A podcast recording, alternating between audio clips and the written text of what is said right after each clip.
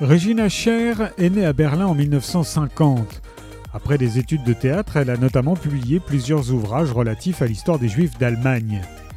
Le chant du Génévrier, son dernier livre, a remporté un vif succès à sa sortie et vient de sortir en France chez Actes Sud.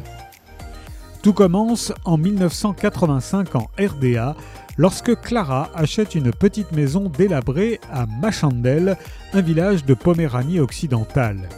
Dans cette chaumière, devenue le refuge familial, Clara découvre en grattant le papier peint des murs de vieux journaux qui la plongent pas à pas dans le passé de la maison et de ses habitants. Se déploie alors une passionnante saga familiale qui retrace tout un pan de l'histoire allemande. De la Seconde Guerre mondiale, en passant par la chute du mur, les différents personnages de ce vaste roman polyphonique se dévoilent comme les pièces d'une mosaïque, s'unissant pour former la chronique poignante d'un village allemand.